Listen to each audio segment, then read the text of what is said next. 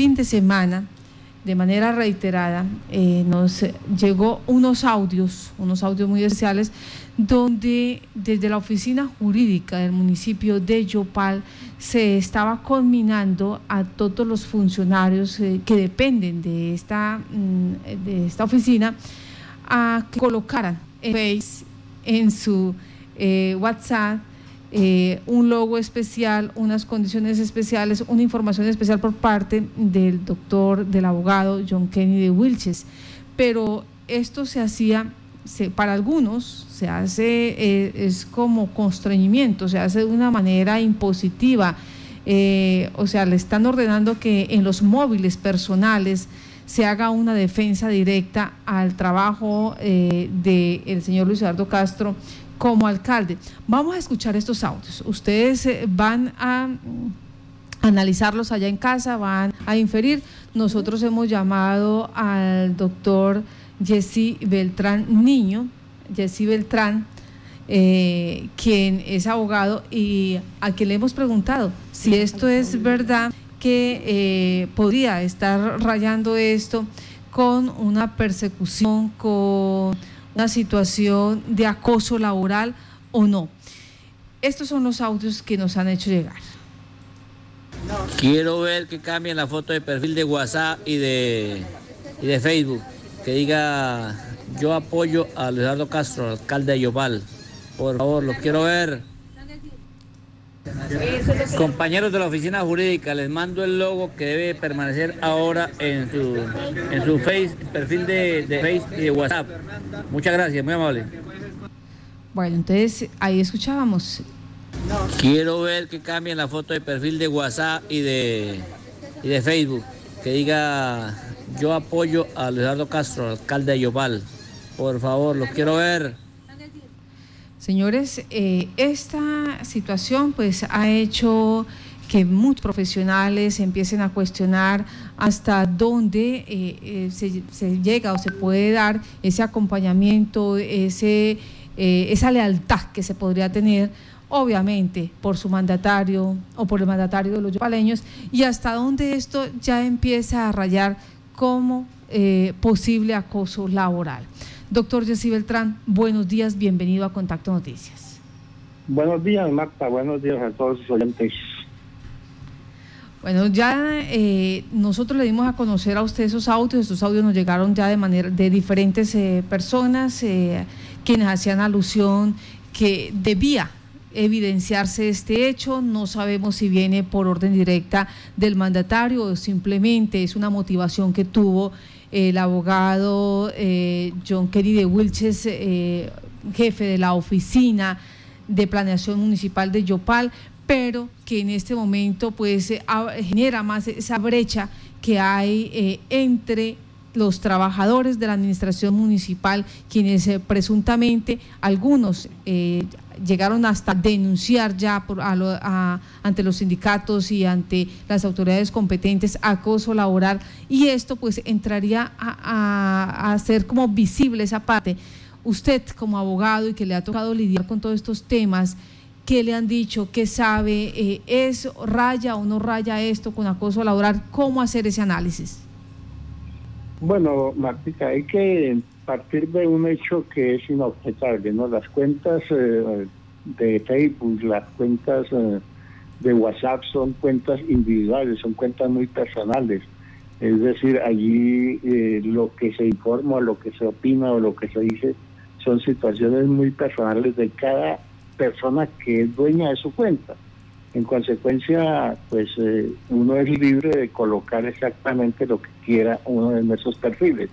Y ya ahí a que una autoridad o un, un jefe o un superior le diga a uno qué tiene que colocar eh, como perfil o como logo dentro de esas cuentas para identificarse, pues es lógico que eso ya eh, está eh, ingiriendo en la autonomía, en la espontaneidad que uno debe tener para el libre manejo que debe tener de esas cuentas muy personales.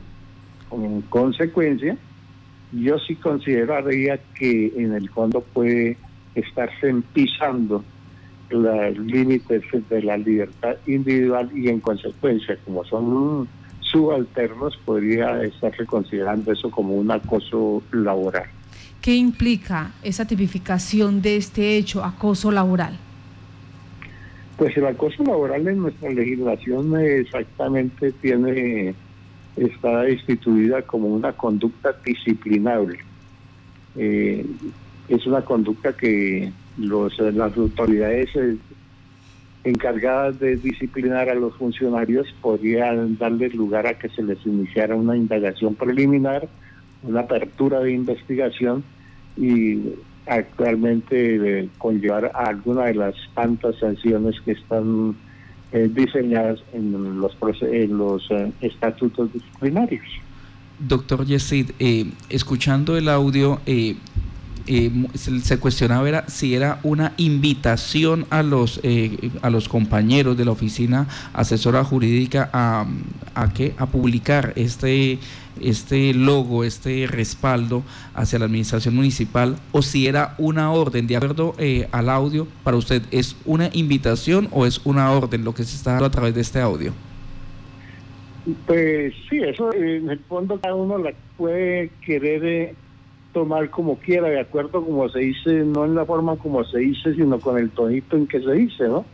Pero de todas maneras, eh, eh, una invitación es muy diferente a una, a una orden subliminal, porque es que para que sea una orden no se necesitan las palabras eh, expresas, las palabras sacramentales de decirles ordeno, les eh, culmino a que hagan esto es simplemente la forma como se dice, ¿no? Incluso, pues usted sabe que dentro de las relaciones patrono, el eh, trabajador, pues eh, se manejan esas clases de situaciones que, pueden considerarse constreñimientos o imposiciones. Entonces, muy diferente es una invitación a un constreñimiento, así sea subliminal. En los audios que yo escucho no, no infiero yo que sea una simple invitación, una simple sugerencia. Es más una especie de orden la que se le está dando a los empleados de que se tiene que colocar ese perfil. Ahora, ese, si eso es sobre un logo que he observado yo en algunas cuentas de Facebook eh, exactamente, pues me parece que eso no es tan espontáneo, sobre todo cuando uno lo ha visto que, se está dando es con empleados y con contratistas del municipio.